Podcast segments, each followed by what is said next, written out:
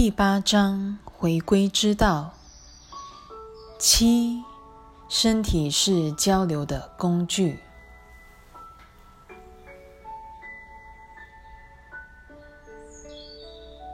一，攻击一向离不开形体。当你心里起了任何攻击之念，表示你把自己当做一具身体了。而这正是小我对身体的诠释。即使你不做人身攻击，也可能接受这个诠释。只要你相信攻击能帮你得到自己想要的结果，你就已经接受那一诠释了。你若不相信它的效果，就不会对攻击之念。产生任何兴趣。你若把自己视为一具身体，不可能不意志消沉的。自是如此的上主之子，不止贬低了自己，还会贬低他的弟兄。既然他只能由弟兄身上找回自己的真相，如此一来。无异于断了自己的救恩之路。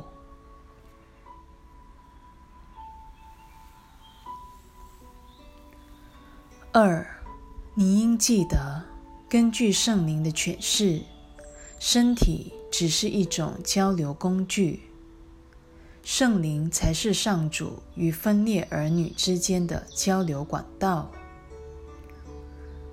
他能凭着他的光明自信。重新诠释你妄造出来的一切。小我依赖身体进行分裂，圣灵则借身体与人相通。你目前无法以圣灵的眼光来看待弟兄，因为你还无法把身体纯粹视为结合心灵的媒介。也就是结合你我及所有的心灵，只有圣灵的诠释，足以全面改变你对身体的价值观。身体本身其实是毫无价值的。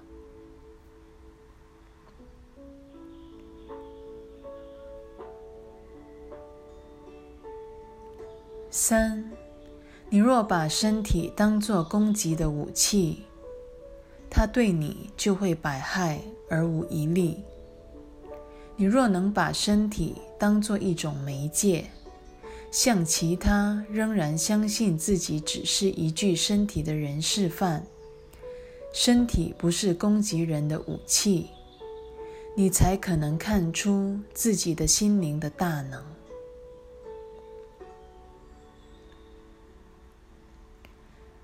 只要你把身体纯粹用于此处，它就不可能沦为攻击的武器。身体若能为合一之境效力，它变成了教导共荣的美妙课程。在达到共荣境界以前，身体仍有存在的价值。上主就这样将你妄造的有限之物，发挥出无限的妙用。圣灵对身体的看法与你的观点大相径庭，因为他知道，恪尽天职、完成天命，才是万物的唯一真相。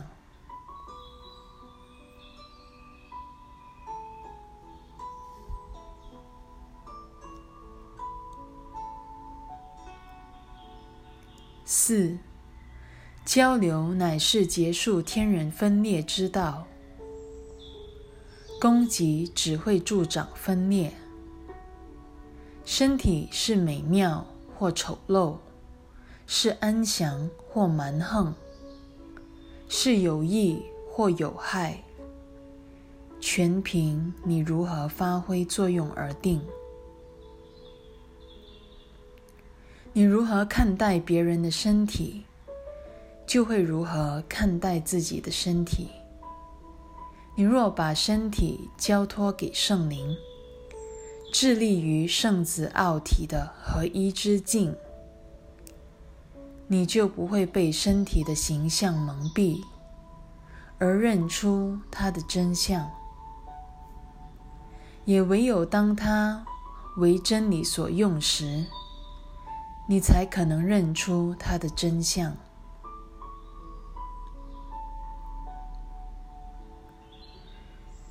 你若误用了身体，必定也误解了身体，因为你在误用之际，表示你已误解了它。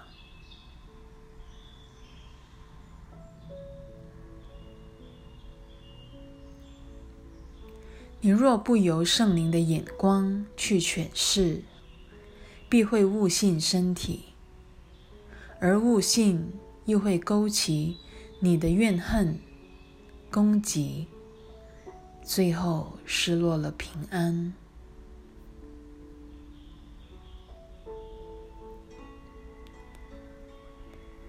五，任何失落。只可能出自你自己的误解。其实，你是不可能失落任何东西的。但当你把弟兄视为那具外在形体，他的能力及荣耀对你而言，便已经失落了。连你自己的能力和荣耀，也会一并失落。你攻击了他，表示你必先攻击了自己。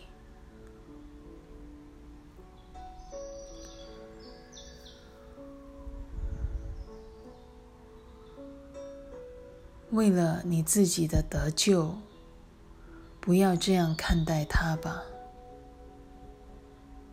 他便会因你而得救，在你心中。不要给他藐视自己的机会，将他由自贬的心态中释放出来。如此，你自己才得以从中脱身。他是你的一部分，如此的神圣。你是我的一部分，也同样的神圣。只要你能与上主的某一部分恢复交流，表示你已透过上主赐你的天音，越过天国而直达他的造物主那儿了。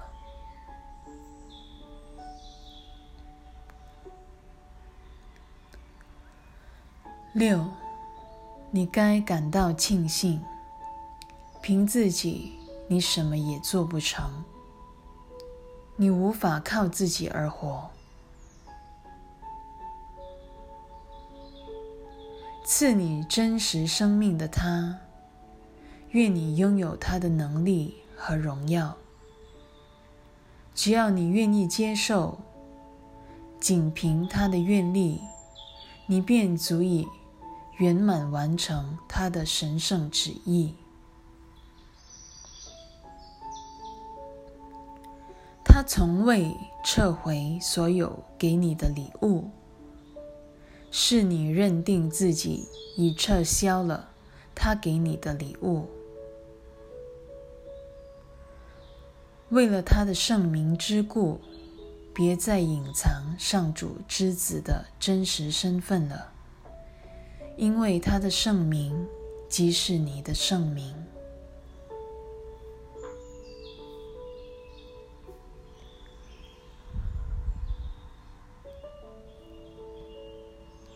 七，圣经有言：圣言或思想成了血肉之身。严格的说，这是不可能的事，因这似乎将某一层次之物转译为另一层次之物了。表面看来，真相好似有层次之别，奇迹也好似有了难易之分。也只有在信念的层次，思想才可能变成血肉之身。因为思想原是无形之物，然而思想也是一种交流，身体则不失为一种交流的媒介。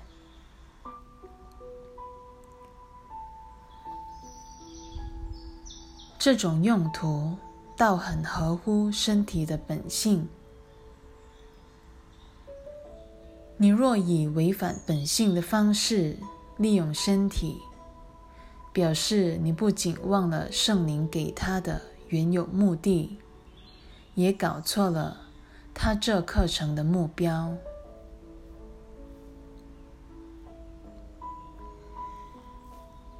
八。最使学徒饱受挫折的，莫过于一个令人无从学起的课程。这必会使他感到一无是处，而意志消沉。世上没有比一个想学而学不成的课程更令人沮丧的事了。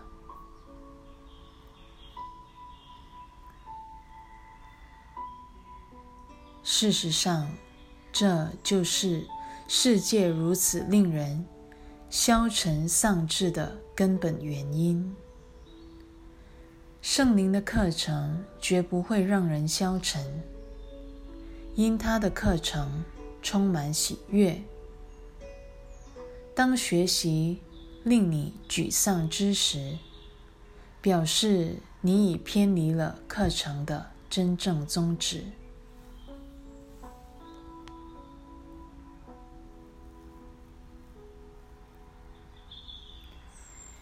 九，在这世界，连身体都不能当做一个完整生命来看。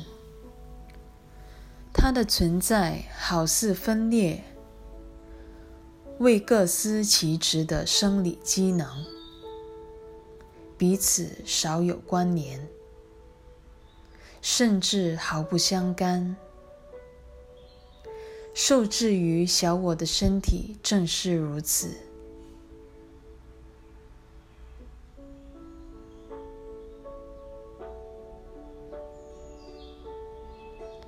圣灵指引下的身体完全不然。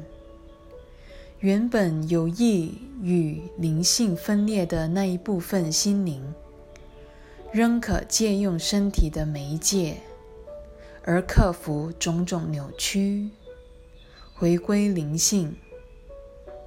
如此，小我的圣殿便成为圣灵的圣殿。你对圣灵的忠诚，也会在此取代你对小我的忠诚。如此，身体才能摇身一变，而成为上主的圣殿。圣殿内的天音，自会将身体导向正当的用途。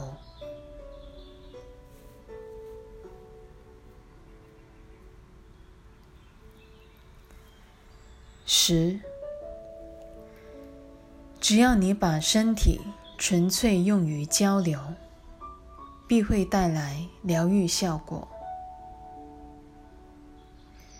因为这是最合乎身体本性的用法，故有疗愈之效。它使身体重归完整，这也是最自然的结果。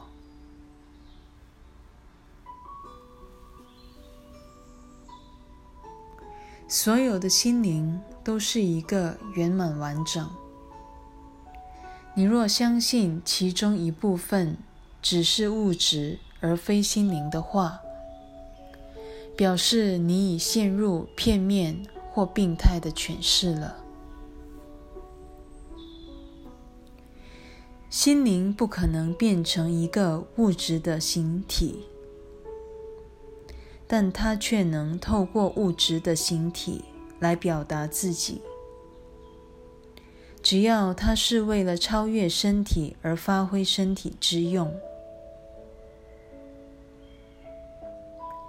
心灵借着与外向相通。而自我延伸，它不会止于身体，否则身体便妨碍了心灵原有的目的。心灵一旦受阻，便有遭受攻击之余，因为它已经与自己为敌了。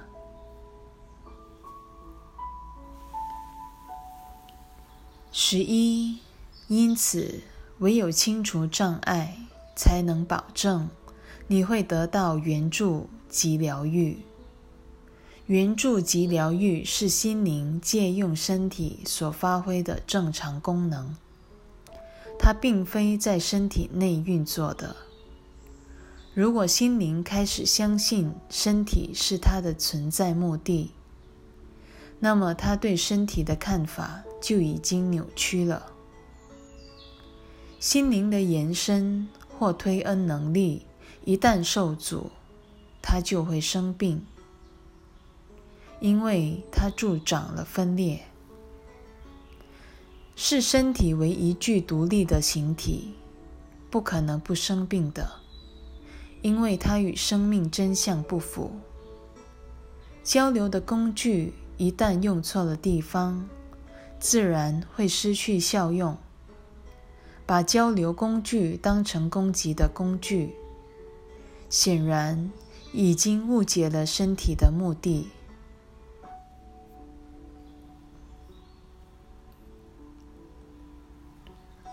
十二，交流就是结合，攻击则是分裂。你若对同一具身体，一边进行结合，一边又发动攻击，怎么可能不深受其苦？唯有同一目的，才可能给你统一的身体概念。如此，心灵才不致老想由不同的眼光或角度去诠释身体，而会把身体完全交托给那正。了解它的唯一光明。你若把学习的工具与课程的目标混为一谈，这一基本混淆会让你同时曲解二者。你必须朝着超越身体的目标努力学习，才能在。身体之内重建心灵的力量。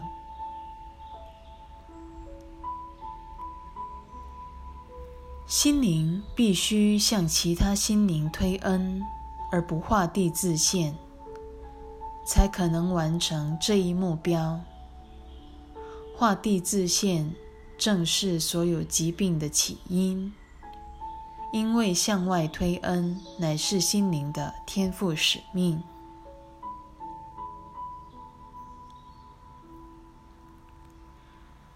十三，喜悦的反面就是沮丧。你的学习如果只会加深消沉，而非喜悦，表示你听到的绝非来自上主那位喜悦之圣师，你学习的也不可能是他的课程。你若不能把身体纯粹视为交流的工具，等于限制了你的心灵，而伤害了自己。因此，健康不过是指你的生命终于恢复了一贯的目标而已。身体唯有致力于心灵的目标，才可能恢复完整。因为心灵只有一个目标，攻击只可能是身体假造的目的。因为身体一旦与心灵分离，便已失落了存在的目的。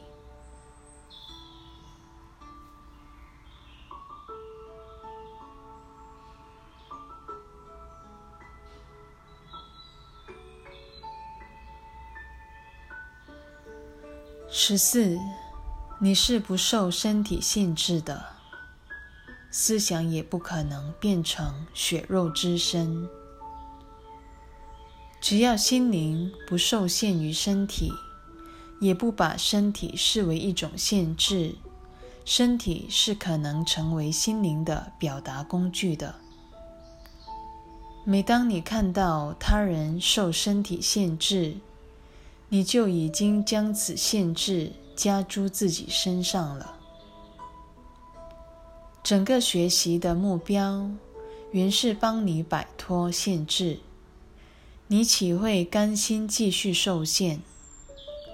凡是视身体为攻击的武器，且相信它能带来快乐结局的学生，可说是愚不可及。他竟然接受一个分明于整个课程的一贯宗旨背道而驰的目标，使他更不可能把这课程当成自己的人生目标了。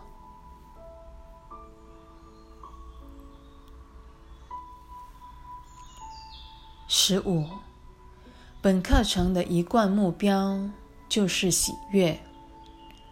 只要是一贯的，必是上主的目标。一旦你的目标统一起来，变成了他的目标。你若认为自己干扰得了他的目标，表示你实在需要救恩，因你已经诅咒了自己。这个诅咒绝非来自上主。因此，这个诅咒不可能真实。它所带来的表面效应，也没有一个是真实的。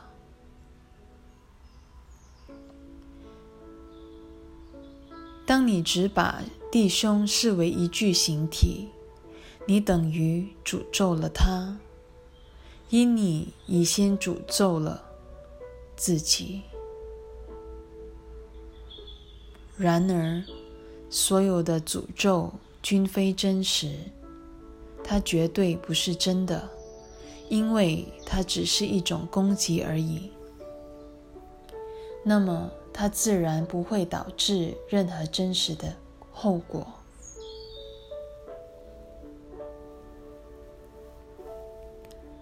十六，不要被自己幻想出来的后果所苦。也不要让你的心灵相信那是可能发生的事，那是完全不可能的。这是你解脱的唯一保证。除此之外，你还有什么其他的指望可言？